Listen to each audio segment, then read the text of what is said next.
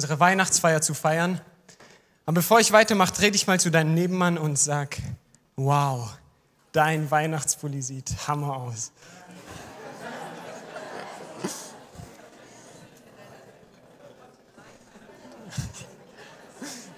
Danke. Für mich hat es leider nicht mehr gereicht, aber ich hoffe, ihr hört mir trotzdem zu.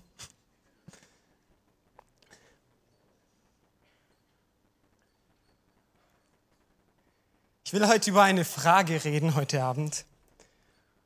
Und das ist eine Frage, die beschäftigt uns alle ziemlich oft. Das ist eine sehr relevante Frage. Wir reden oft mit unseren Freunden darüber. Wir stellen unsere Freunde, unseren Freunden diese Frage. Die Frage wird uns von unseren Freunden oft gestellt, auch von unseren Eltern. Wir stellen unsere Eltern auch manchmal diese Frage. Und besonders in der Weihnachtszeit stellen wir uns ganz oft gegenseitig diese Frage. Aber nicht nur in der Weihnachtszeit, sondern manchmal auch hier in der Jugend. Manchmal stimmen wir sogar darüber ab. Und es ist eine sehr wichtige Frage, zumindest für mich. Es ist eine Frage, die mein Herz auf ein ganz anderes Level berührt. Und bevor ich euch die Frage sage, will ich kurz beten und nochmal diesen Abend segnen. Danke, Jesus, für jeden, der hierher gekommen ist.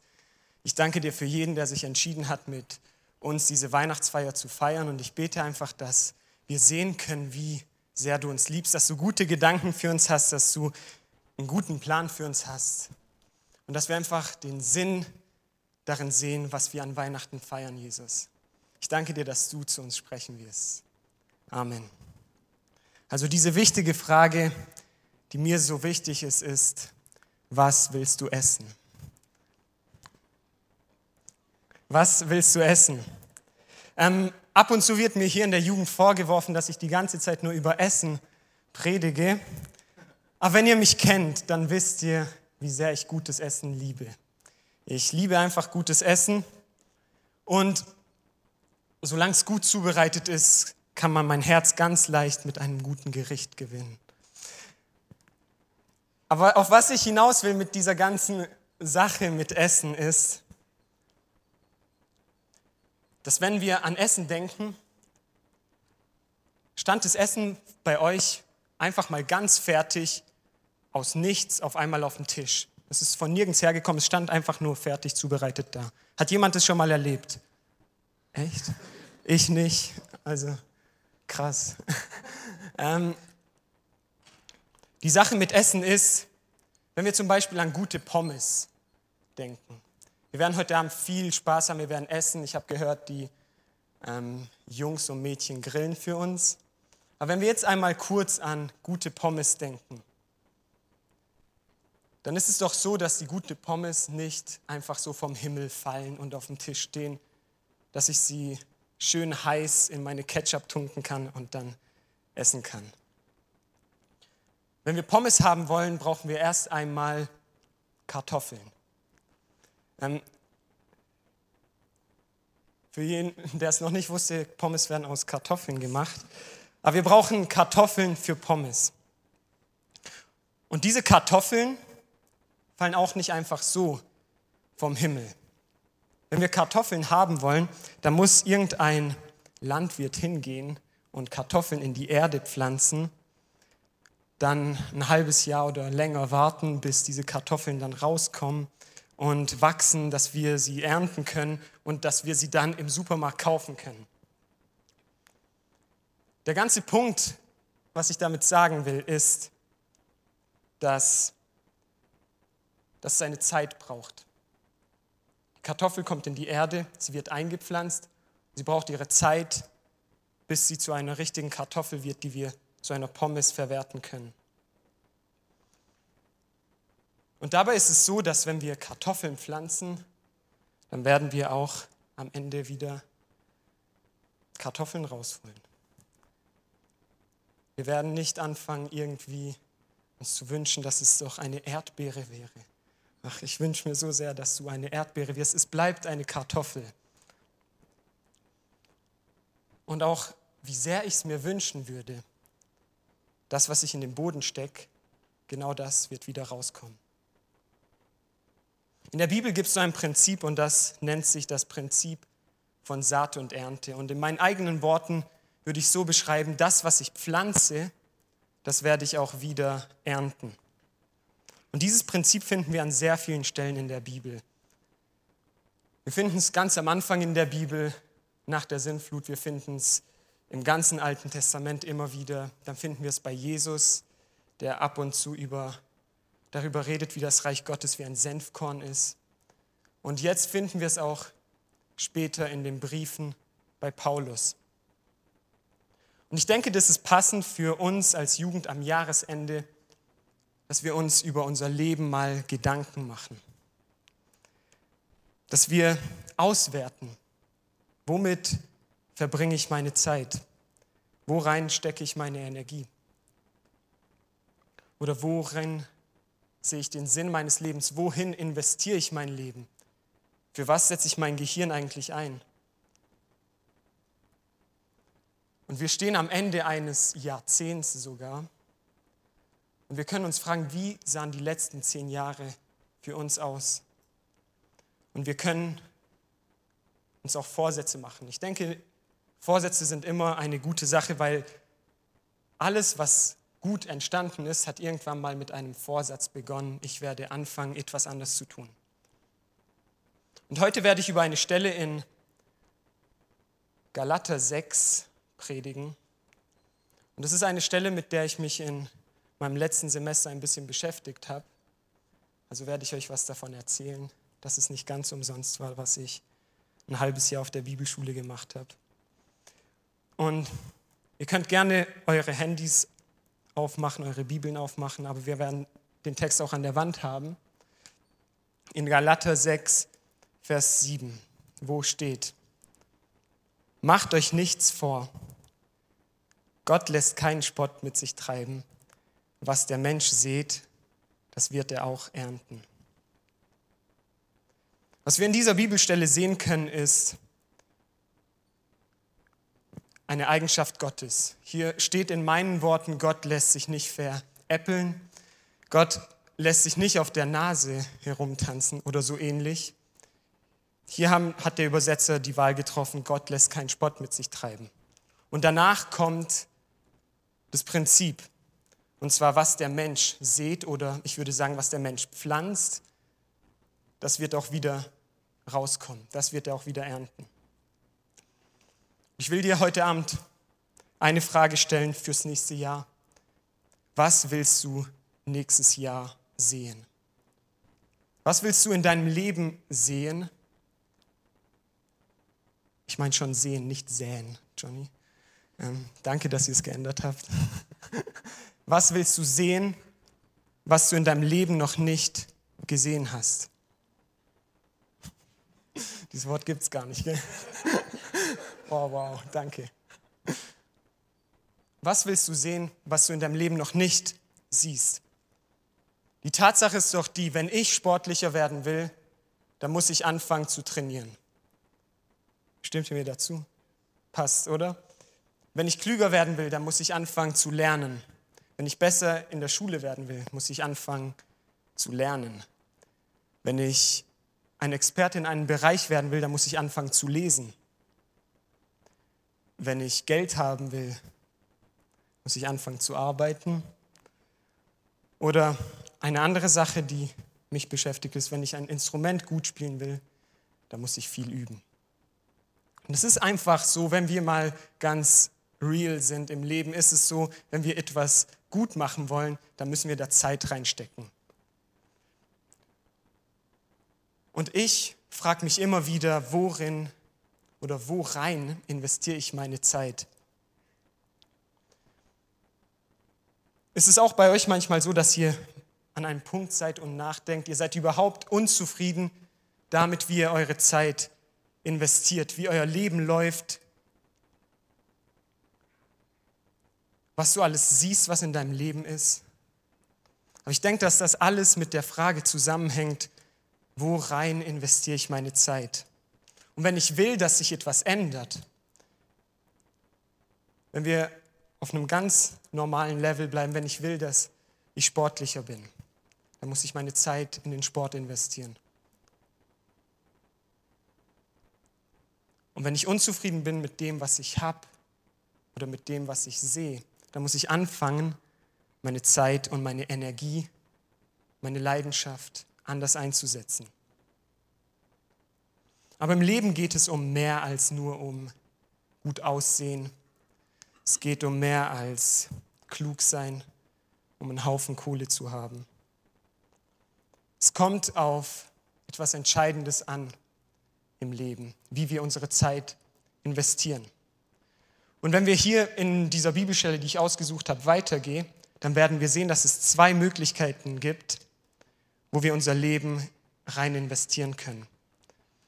Wenn ihr den nächsten Vers anblenden könnt, in Galater 6, Vers 8, werden wir zwei Möglichkeiten sehen. Hier steht, wer auf dem Boden seiner selbstsüchtigen Natur sieht, seht, wird als Frucht seiner Selbstsucht das Verderben ernten. Wer dagegen auf dem Boden von, Ge von Gottes Geist sät, wird als Frucht des Geistes das ewige Leben ernten.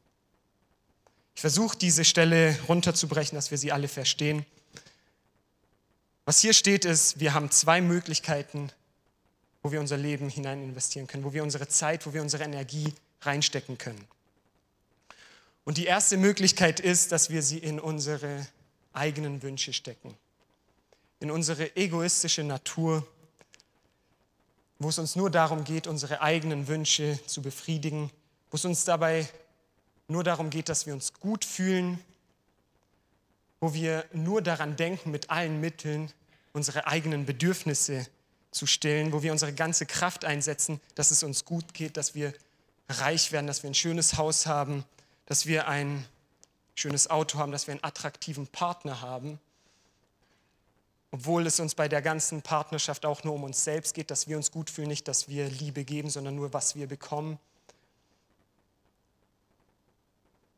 Und wir versuchen einfach nur, dass es uns irgendwie, dass wir uns gut fühlen. Auch wenn es nur kurz anhält, ich versuche alles, dass ich mich wohlfühle. Und ich denke, es ist eine Realität, in der wir uns alle befinden. Aber ich denke, am tragischsten wird es, wenn wir in der Gemeinde sind und wir religiös sind, damit wir uns gut fühlen. Wenn wir versuchen, irgendwelche Gesetze einzuhalten, irgendwelchen Verhaltenskodex, dass wir uns einfach richtig verhalten und wir kommen in die Gemeinde, wir fühlen uns danach so ziemlich gut. Ich war in der Gemeinde, mit das mit Gott habe ich jetzt auch abgecheckt und ich fühle mich gut. Aber wenn wir so leben, dann haben wir eigentlich vergessen, um was es dabei geht, wenn wir Christen sind. Dann haben wir vergessen, dass es im Leben als Christ nicht um uns selbst geht, sondern es geht um Gottes Reich und um die Menschen um uns herum. Es geht darum, was wir geben können. Und wenn wir nicht so leben, wenn wir alles nur auf unsere eigenen Wünsche ausrichten, alles, was wir tun, dass wir uns gut fühlen, dann sehen wir das Ergebnis in diesem Vers, was ist Zerstörung. Und damit zerstören wir nicht nur uns selbst, sondern wir verletzen andere Leute. Wir zerstören die Leute um uns herum, wir zerstören überall, wo wir hinkommen, finden wir nur Streit und so Oberflächlichkeit, aber wir finden keine echte Liebe. Und in dem Kapitel davor sehen wir auch noch in zwei Versen zusammengefasst, was so ein Lebensstil für Auswirkungen hat. In Galater 5, Vers 19 steht, im Übrigen ist klar ersichtlich, was die Auswirkungen sind, wenn man sich von seiner eigenen Natur beherrschen lässt. Sexuelle Unmoral, Schamlosigkeit, Ausschweifung, Götzendienst, okkulte Praktiken, Feindseligkeit, Streit, Eifersucht, Wutausbrüche, Rechthaberei, Zerwürfnisse, Spaltungen, Neid, Trunkenheit, Fressgier. Hier werden so ziemlich heftige Sachen aufgelistet. Und vielleicht fühlst du dich gut über dich selbst, weil du die meisten, mit den meisten Sachen überhaupt keine Probleme hast. Aber ich denke, dass jeder von uns sich mindestens mit einem Bereich in seinem Leben, mit einer dieser Sachen identifizieren kann, wo er immer noch Probleme hat.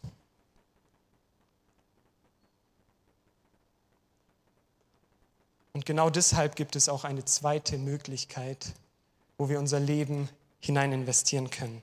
Und zwar, der Schreiber hier schreibt, auf dem Boden von Gottes Geist. Was heißt es, auf dem Boden von Gottes Geist zu sehen? Das klingt so schön ähm, religiös und so ein spiritueller Ausdruck. Ich versuche auf dem Boden von Gottes Geist zu sehen. Aber ich denke, es ist was ganz Praktisches. Und ich denke, das heißt, wenn wir Menschen eingesehen haben, dass wir Jesus als unseren Retter brauchen, wenn wir unser Vertrauen auf Jesus gesetzt haben, in diesem Moment fängt der Heilige Geist an, in uns zu leben. Und ab diesem Moment haben wir die Wahl. Womit verbringe ich meine Zeit? Wir haben die Wahl, dass die Wünsche, die Gott hat, unsere Wünsche werden. Wir haben die Wahl, dass wir ihm erlauben, dass er unsere Natur verändert. Und wir haben die Wahl, dass wir uns entscheiden, dass er uns einen komplett anderen Lebenssinn gibt, dass wir unser Leben komplett anders einsetzen können. Und mit dem Heiligen Geist ist es so, dass er sich keinem von uns aufdrängen wird. Der Heilige Geist wird keinen von uns zwingen, Zeit mit ihm zu verbringen. Gott wird keinen von uns zwingen, die Bibel zu lesen. Gott wird keinen von uns aufdrängen, in einer Liebesbeziehung mit ihm zu sein.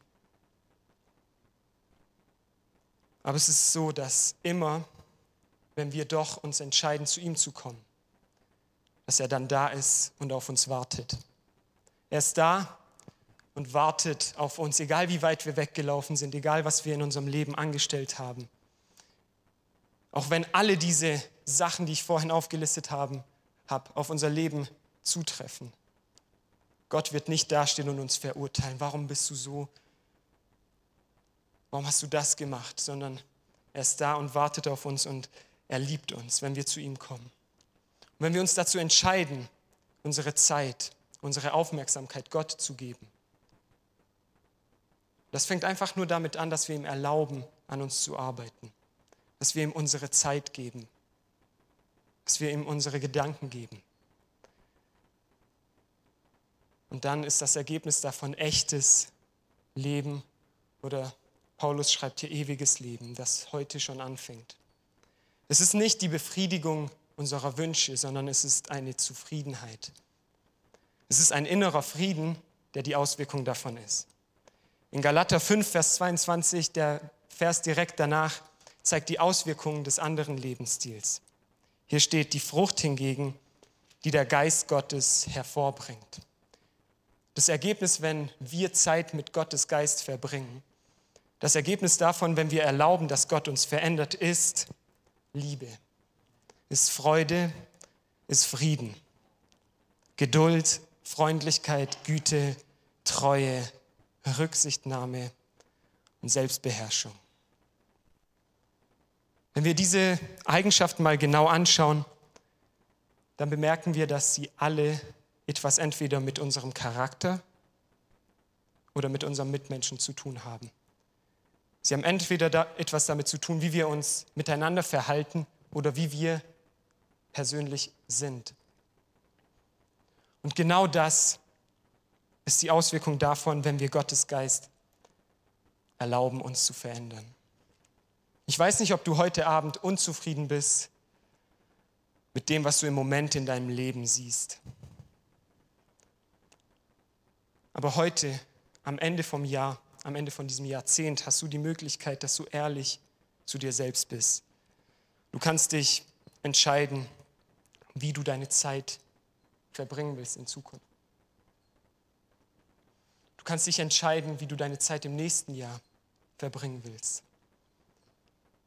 Aber am besten, wir fangen schon mal an, uns zu entscheiden, wie wir unsere Zeit heute und morgen verbringen werden. Wenn du andere Ergebnisse oder andere Auswirkungen in deinem Leben sehen willst, dann fange an, deine Zeit anders einzusetzen. Da fang an, dein Leben in andere Dinge zu investieren. Schenk anderen Dingen deine Aufmerksamkeit. Leg deine Energie in andere Sachen.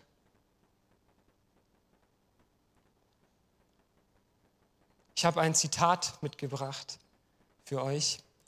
Und es ist vielleicht nicht der krasseste ähm, Prediger, der das gesagt hat, aber ihr könnt es mal schnell einblenden.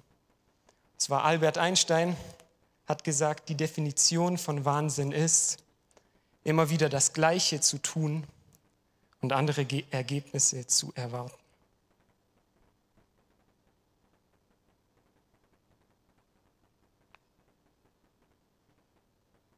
Was sind deine Träume für nächstes Jahr? Was sind deine Träume für die nächsten zehn Jahre? Und frag dich, was muss sich ändern, dass es wahr wird? Was muss sich ändern? Wie muss ich meine Zeit einsetzen? Wie muss ich mein Leben leben? Dass ich andere Auswirkungen in meinem Leben sehe.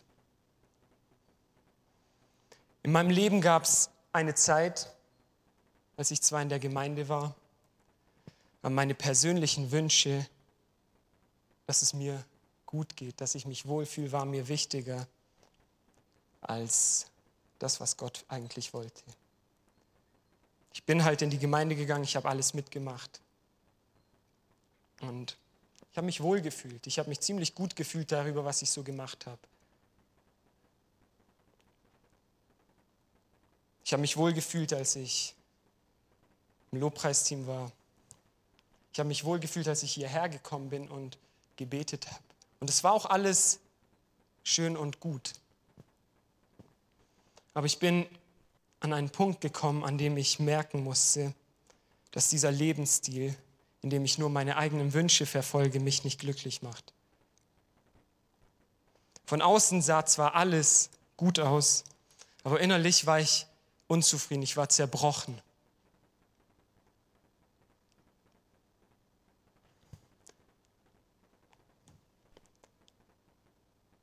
Teilweise war ich einfach nur in meinem Zimmer, hatte Angstzustände. Ich hatte einfach Angst vor der Zukunft, was kommen wird. Und grundlos Panikattacken. Und genau an diesem tiefsten Punkt wo ich war, habe ich angefangen, Gott zu suchen. Und ich, ich sage das nicht einfach nur so, dass Gott da ist und auf dich wartet, aber ich habe das erlebt. Und ich glaube, dass du das heute auch erleben kannst. Ich habe Gott angefangen zu suchen und er war da, hat auf mich gewartet, er hat mich innerlich geheilt. Und meine ganze Perspektive auf mein Leben hat sich geändert. Meine Wünsche sind nicht mehr, dass ich fettreich werde und die fettesten Karren fahre und dass ich gut aussehe.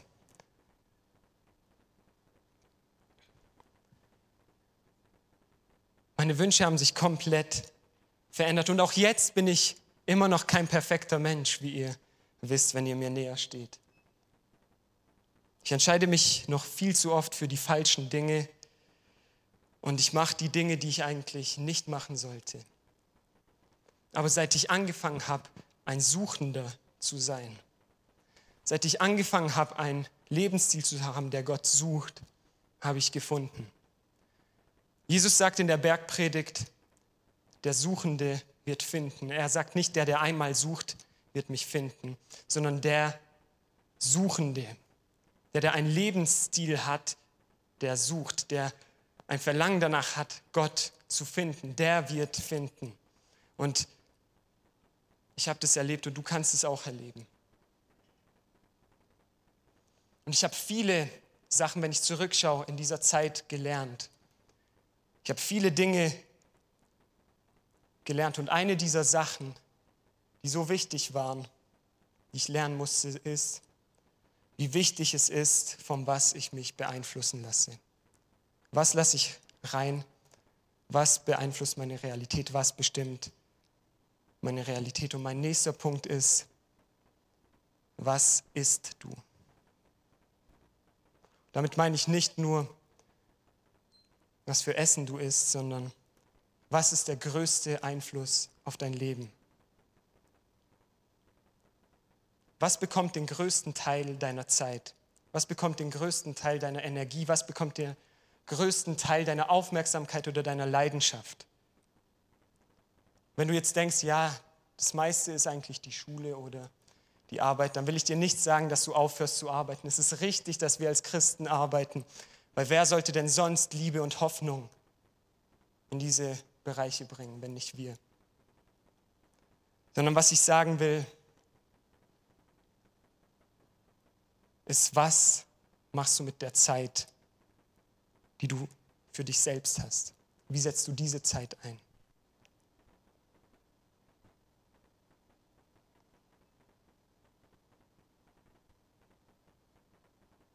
Für was schlägt dein Herz, wenn du endlich mal einen Tag frei hast, wenn du endlich mal Ferien hast?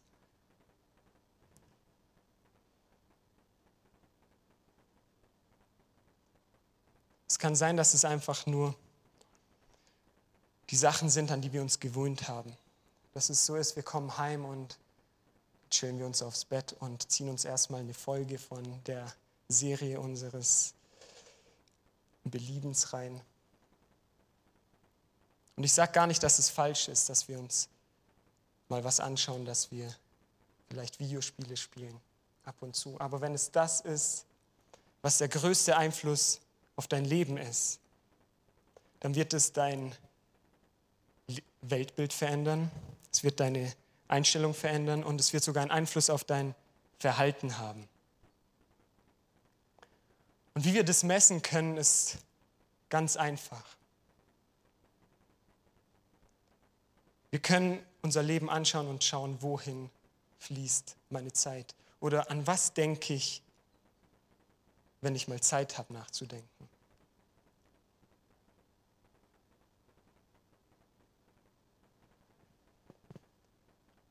Was wir machen und was wir lieben, hat sehr viel mit unseren Gewohnheiten zu tun. Und laut vielen Forschern ist es so, dass 40 Prozent unseres Verhaltens als Menschen keine gezielten Handlungen sind, sondern Gewohnheiten. sind die Sachen, an die wir uns gewöhnt haben. Es können gute Sachen sein wie Zähne putzen. Ich hoffe, ihr macht das alle. Nachdem ihr aufsteht, geht ihr ins Bad und putzt eure Zähne. Aber ihr müsst nicht wirklich darüber nachdenken, was ihr macht, dass jetzt die Zahnpasta auf die, ähm, Zahnbürste kommt oder dass ihr euch wascht, dass ihr duschen geht. Das sind gute Gewohnheiten. Und 40 Prozent unserer Handlungen sind solche Gewohnheiten.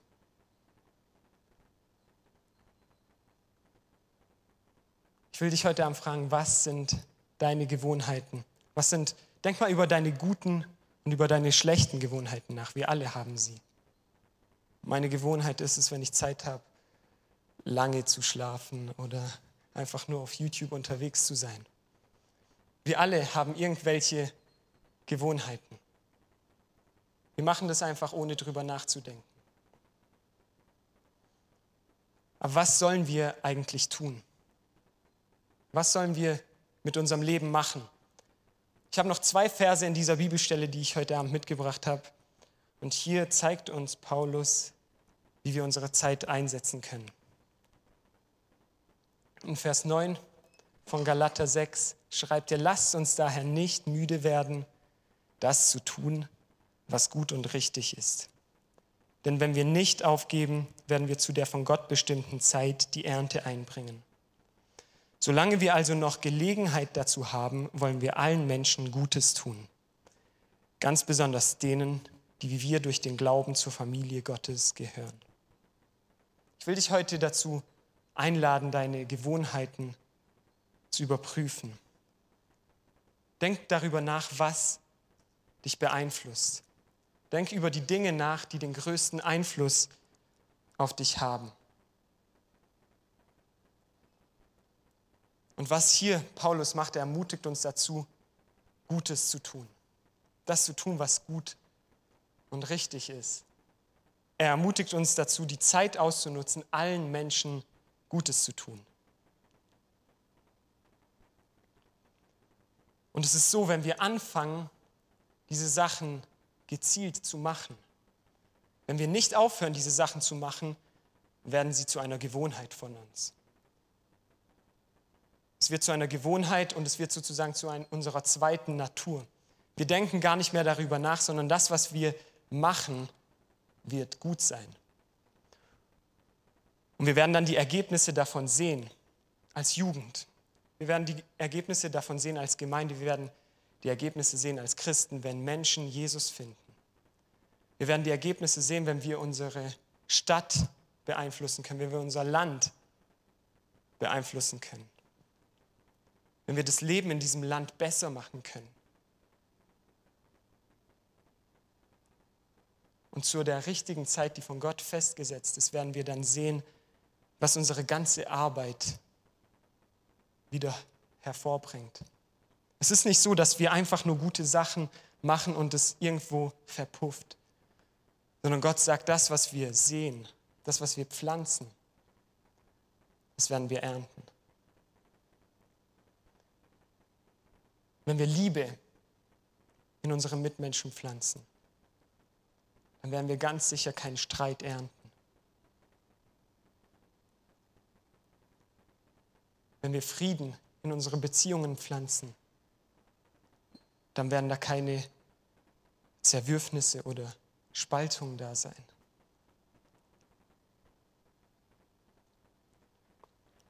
Was isst du? Und das, was du essen wirst in Zukunft, das, was du in Zukunft sehen wirst, also mit deinen Augen sehen wirst, hängt davon ab, was du heute pflanzt. Es hängt davon ab, worein du dein Leben heute investierst. Und davon wirst du die Ergebnisse sehen. Bevor ich zum Schluss komme, will ich euch noch eine Sache zeigen. Ich will euch eine Person zeigen, die uns das perfekte Beispiel darin gegeben hat. Wir als Menschen, wir auch als Christen, wir versuchen das Richtige zu machen, aber wir werden nicht immer das Richtige machen. Und ich bin so froh darüber, dass wir einen Gott haben, der uns nicht verurteilt, sondern dass wir einen Gott haben, der auf uns wartet, dass er uns annimmt und dass er uns hilft, weiterzugehen, dass er uns neue Hoffnung gibt. Und dieser Jesus, diese Person, hat ein perfektes Leben für uns Menschen gelebt. Und er hat Liebe in diese Welt gepflanzt. Die Bibel sagt, dass wir alle Menschen, dass jeder Mensch gesündigt hat und diese Sünde eine Strafe verdient. Aber Gottes Antwort auf diese Sünde war nicht Trennung, war nicht, dass er uns weggeschoben hat, um uns zu vernichten, sondern seine Antwort war Liebe. Jesus ist auf diese Welt gekommen, er hat seinen Thron verlassen im Himmel und ist am Weihnachten geboren. Und in seinem perfekten Leben, das er danach gelebt hat, hat er dann am Ende seine, unsere Strafe auf sich genommen und unsere Sünden bezahlt. Mein letzter Punkt heute Abend ist, Jesus pflanzt Liebe. Jesus hat dadurch, was er getan hat, dadurch, was er für die Menschheit getan hat, Liebe in die Welt gesät. Und Jesus pflanzt heute Liebe in dein Herz. Er kommt mit seiner Liebe dir entgegen. Und alles, was wir tun müssen, ist, daran zu glauben und unser Vertrauen in ihn zu setzen. Die Bibel sagt in dem Moment, an dem wir unser Vertrauen, unseren Glauben in Jesus setzen und das auch aussprechen in Römer 10, Vers 10, dass wir in diesem Moment gerettet werden. Und in diesem Moment sind wir von der Strafe der Sünde befreit. Ab diesem Moment müssen wir kein schlechtes Gewissen mehr haben wegen unseren schlechten Gewohnheiten. Es geht nicht um unsere Gewohnheiten am Ende, sondern es geht darum, was Jesus für uns getan hat. Und in diesem Moment bietet uns Jesus neues Leben an. Und wir können echtes Leben finden. Natürlich werden sich unsere Gewohnheiten danach verändern, wenn wir Gott die Möglichkeit dazu geben, aber das ist gar nicht der Anfang davon. Wir müssen nicht zuerst unser Verhalten ändern oder unsere Gewohnheiten anpassen, um zu Jesus zu kommen. Du musst jetzt nicht nach Hause gehen und dich eine Woche lang richtig verhalten und dann kommst du zu Jesus. Jesus nimmt uns alle so an, wie wir sind und er gibt dir die Möglichkeit, in seinen Augen gut zu sein, in seinen Augen perfekt zu sein. Und alles, was du dafür tun musst, ist dein Vertrauen in ihn zu setzen.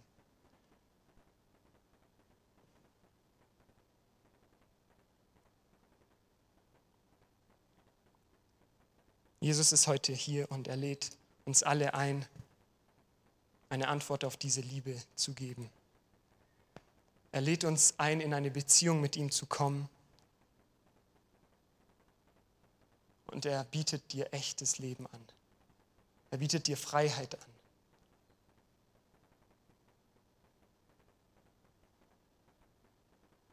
Jesus hat Liebe gepflanzt. Was ist unsere Reaktion darauf? Was wird er zurückbekommen? Was ist unsere Antwort auf diese Liebe, die er uns jeden Tag neu gibt, egal wie sehr wir es vermasseln?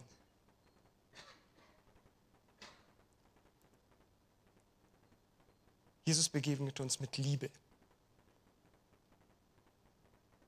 Und wir haben die Möglichkeit, unsere Liebe als Antwort ihm gegenüber auch auszudrücken.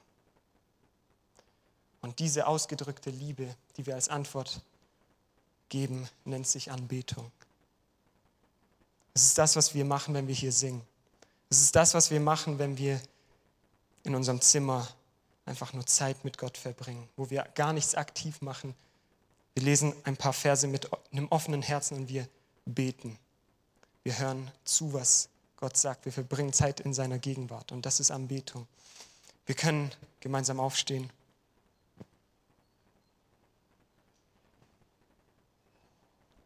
Ich weiß nicht, wie du heute Abend hier bist oder an welchem Punkt du dich in deinem Leben befindest.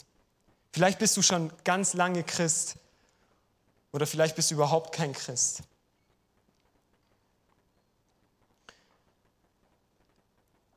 Aber wenn du Jesus noch nicht kennst, dann gibt es heute die Möglichkeit, dass du ihn ganz persönlich kennenlernst. Und dafür kannst du gerne nach vorne kommen, du musst aber nicht. Du kannst an deinem Platz beten und ihm einfach sagen, was auf deinem Herzen ist. Du kannst dein Vertrauen in ihn setzen. Und du kannst auch gern für dich beten lassen. Oder wenn du an einem Punkt in deinem Leben bist, wo du einfach nur unzufrieden bist damit, was du siehst, mit den Ergebnissen, die dein Leben bis jetzt gebracht hat. Wenn du ein Christ bist und diese Sachen siehst und unzufrieden bist, dann ist auch heute Abend die Möglichkeit, dass du dein ganzes Leben neu vor Jesus hinlegst. Wir werden hier vorne Leute haben, die bereit sind, für euch zu beten. Aber ich will dich einfach ermutigen, zu Jesus zu kommen und nicht zu uns zu kommen. Jesus verlangt nicht von uns, dass wir hier in diese Gemeinde oder in diese Jugend gehen, sondern Jesus will eine Beziehung haben zu jedem Einzelnen von uns. Und wir werden jetzt anfangen, ein paar Lieder zu singen. Und noch eine letzte Sache, wenn du etwas auf dem Herzen hast, eine, einen Traum oder eine Vision, die noch nicht Realität ist, dann kannst du die auch heute vor Gott bringen. Wenn du weißt, Gott hat dir diesen Wunsch aufs Herz gelegt, aber du denkst nicht, dass du das hast, was du brauchst, dass das wahr wird, dann kannst du heute zu Gott kommen. Und fühl dich einfach frei, zu Leuten zu gehen, die für dich beten. Jesus, ich danke dir für dein Wort, ich danke dir für deine Gnade. Ich danke dir für deine Liebe, die du jedem von uns gegeben hast. Ich danke dir für diesen Beweis der Liebe, dass du statt uns gestorben bist, dass wir leben können. Und ich bete, dass jeder von uns heute in deiner Gegenwart versteht, was es heißt, echtes Leben zu haben, echte Zufriedenheit, echten Frieden in unserem Herzen zu haben. Jesus, ich segne jeden, der hierher gekommen ist. Und ich weiß, dass du arbeitest. Ich weiß, dass du jetzt in dem Moment in unseren Herzen etwas tust. Und wir erwarten von dir. Und ich danke dir, dass du etwas tun wirst, Jesus.